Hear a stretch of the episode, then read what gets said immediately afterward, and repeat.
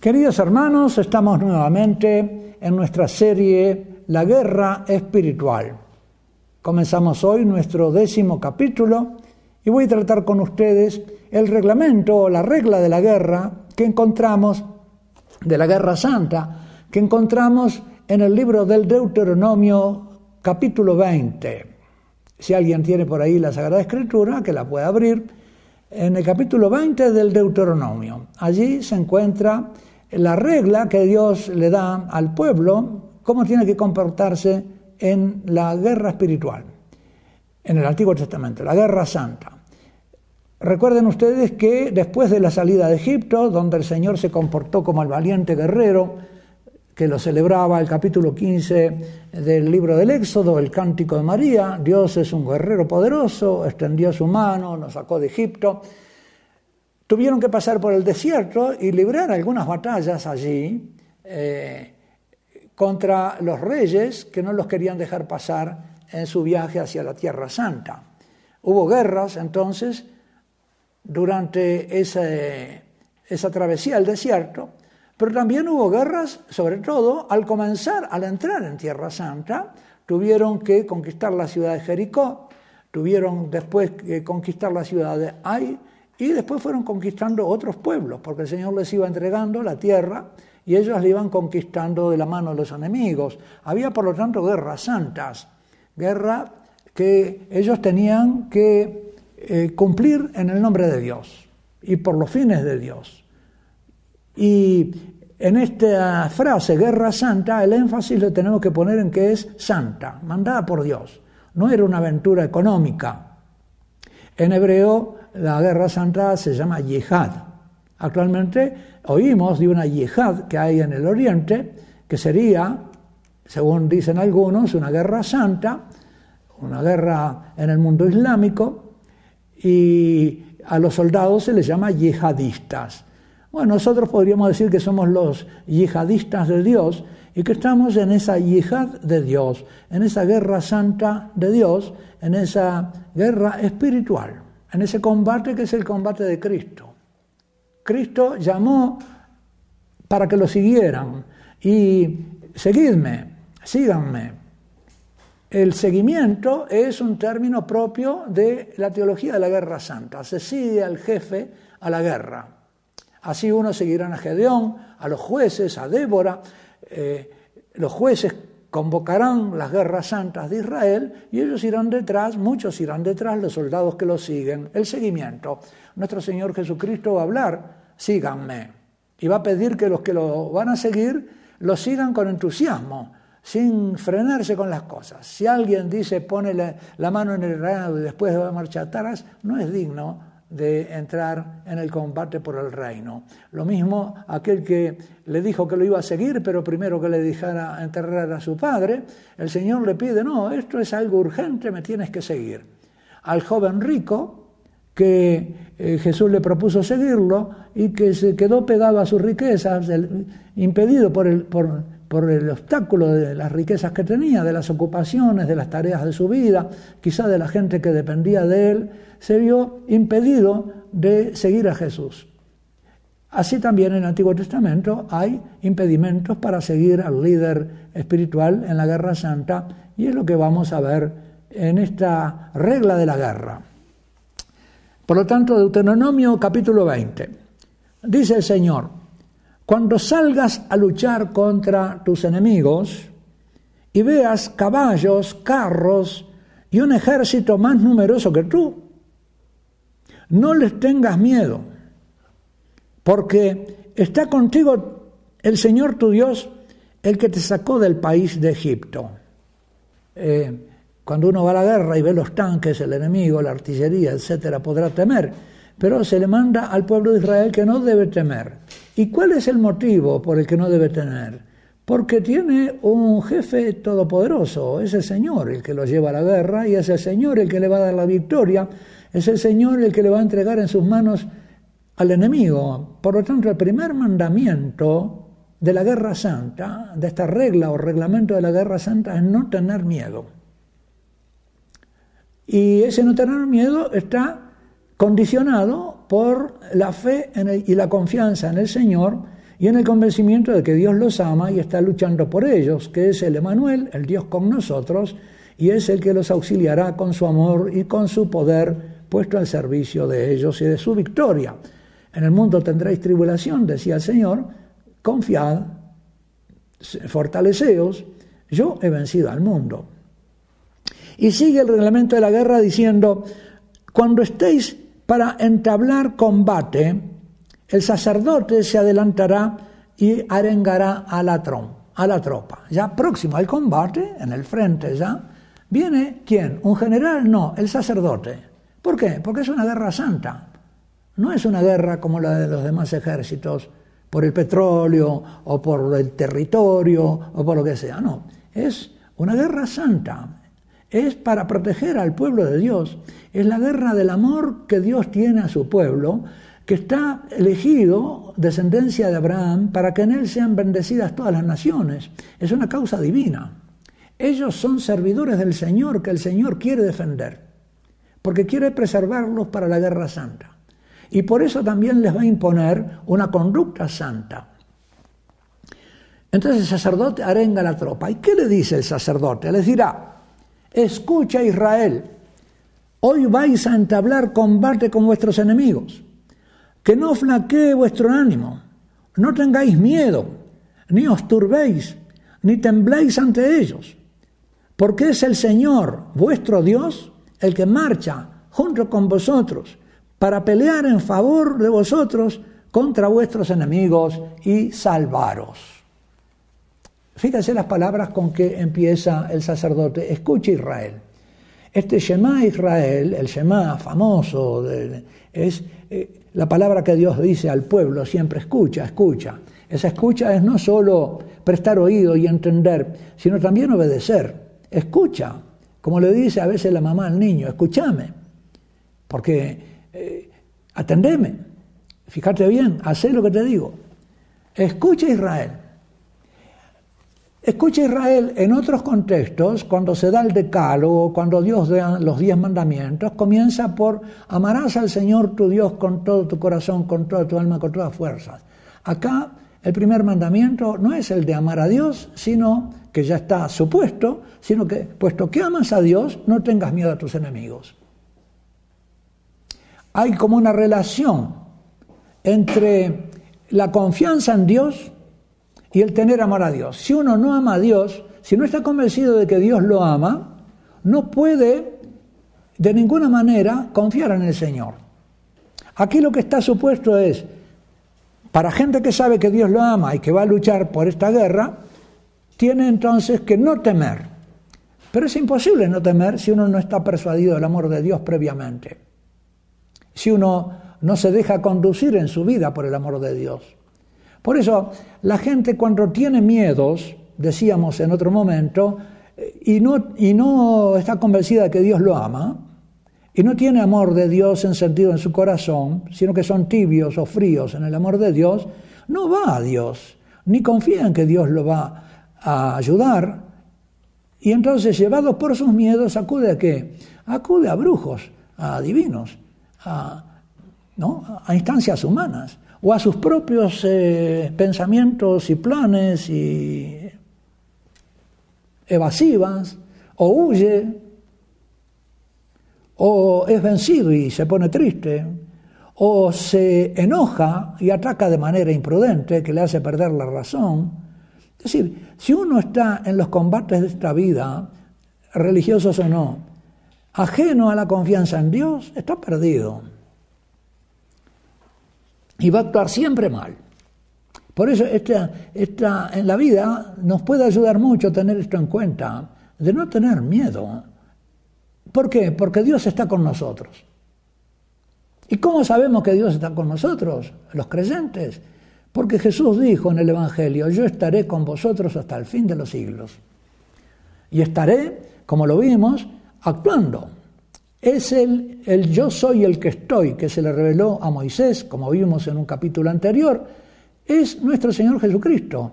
Yo soy el que estoy, lo dice Él también, diciendo yo soy, yo estoy con vosotros, estaré con vosotros, soy, estoy y estaré, siempre, el Señor siempre con nosotros.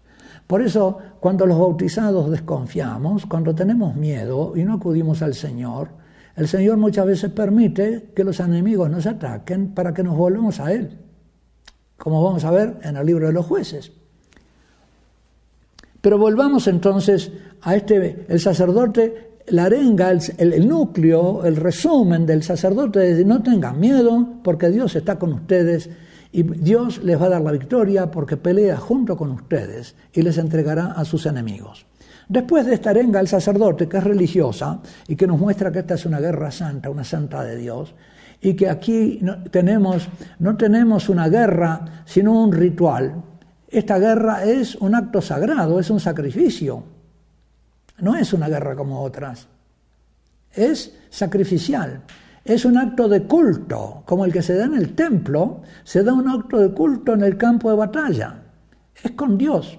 Y si se olvida esto, tiene consecuencias muy negativas, como veremos en otros momentos de esta serie.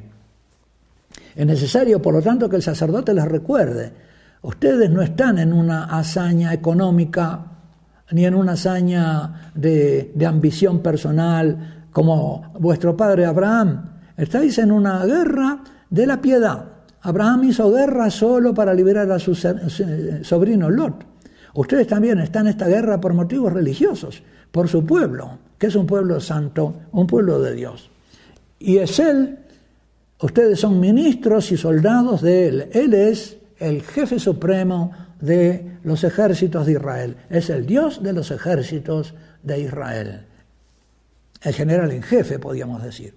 Después del sacerdote vienen entonces los escribas, que hacen una especie de examen de la tropa. Va a ver cómo está el ánimo de la tropa. A ver si realmente se cumplen los requisitos que el sacerdote ha exigido. Y va a examinarlos entonces con tres puntos. Los escribas dirán a la tropa, quien haya edificado una casa nueva y todavía no la haya estrenado, que se vuelva a su casa. No sea que muera en el combate y la estrene otro hombre. Claro, es un motivo de temor el tener algo que uno preparó, que hizo la casita tan linda. Ahí está eh, puesta su alegría, su esperanza, tiene una casa también para gobernar. De repente ya tiene familia, tiene mujer, tiene hijos y él tiene que gobernarlos en la casa nueva. Va a ser un motivo de que él, por ahí lo va a agarrar el temor, el miedo. Si muero en la guerra, ¿qué va a pasar con mi casa? Un motivo de miedo. Bueno, alguien que tiene motivos de miedo no puede ir a la guerra santa, porque le va a debilitar el, eh, en la posibilidad. Pero además va a contagiar, como él va a estar triste, los compañeros le van a ver la cara y le van a decir, ¿por qué estás triste? Porque estoy pensando y empieza a quejarse.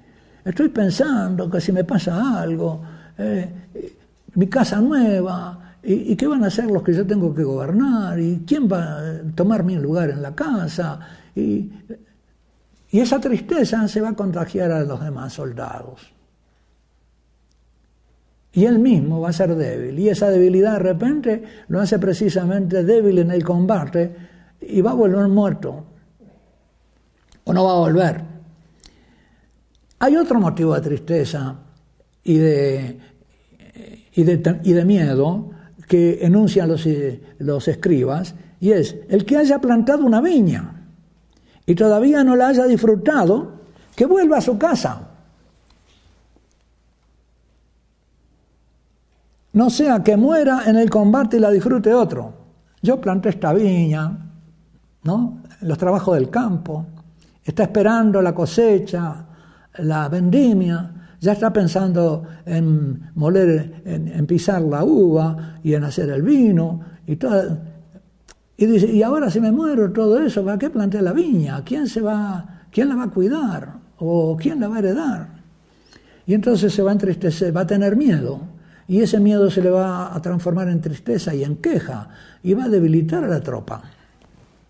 Y tercer motivo de temor que hace inhábil para el combate de Dios, porque hace dudoso y temeroso, el que se haya desposado con una mujer y no se haya casado aún con ella. Se comprometió, vamos a casarnos, querida. Ya se dieron los anillos, como si fuera actualmente pero aún no se casó. Y dice, y ahora si me pasa algo, eh, ella se va a quedar viuda antes de que, estemos casados, va a quedar, ¿verdad? Yo voy, voy, a perder a mi mujer, a mi novia. Y eso es motivo para que él tema morir en el combate y que se queje porque lo ven triste, los compañeros se le preguntan, ¿qué te pasa que estás triste? Y él dice, les confiesa esto, y todos también se debilita el ánimo de la tropa. La moral de la tropa se viene abajo con los miedosos y los quejosos. Eso lo sabe cualquier soldado, cualquier oficial sabe eso. Y entonces los escribas volverán a hablar a la tropa y le dirán, el que tenga miedo y sienta flaquear su ánimo por cualquier motivo, que vuelva a su casa para que no apague el ardor de sus hermanos como lo está el suyo. A este combate hay que ir con ardor. Vamos a ver en la historia de Gedeón cómo Dios nuestro Señor le dice que lleva demasiados soldados. De los 30.000 quedan en 10.000 y al fin quedan en 300, porque tiene que luchar con gente decidida y fervorosa. Con esa el Señor, que no le importa el número, con los, con los pocos fervorosos va a vencer mejor que con muchos tibios. Esto pasa en la iglesia también, ¿no? A veces se cuenta demasiado con el número, se tiene en cuenta demasiado el número, pero es el número de los tibios. ¿Cómo marcha la iglesia adelante? Con los poquitos fervorosos. ¿Cómo vence al enemigo? Con poquitos fervorosos. Y por eso poquitos fervorosos estorban más al demonio en la destrucción de la iglesia y en su influencia en el mundo. Poquitos santos hacen mucho más que multitudes tibias. Nosotros vemos cómo los pueblos cristianos van perdiendo muchas veces eh, posiciones en la defensa de su fe, porque, porque no defienden su fe. De repente le dan más importancia a defender el dinero. Cuando les tocan el dinero, salen a la calle. Cuando tocan cosas de la fe, de repente son tibios, remisos, bueno, son fatalistas. Entonces, no se apague el ardor de sus hermanos, hay que ir con un fuego en el corazón por la causa, como los poquitos de Gedeón.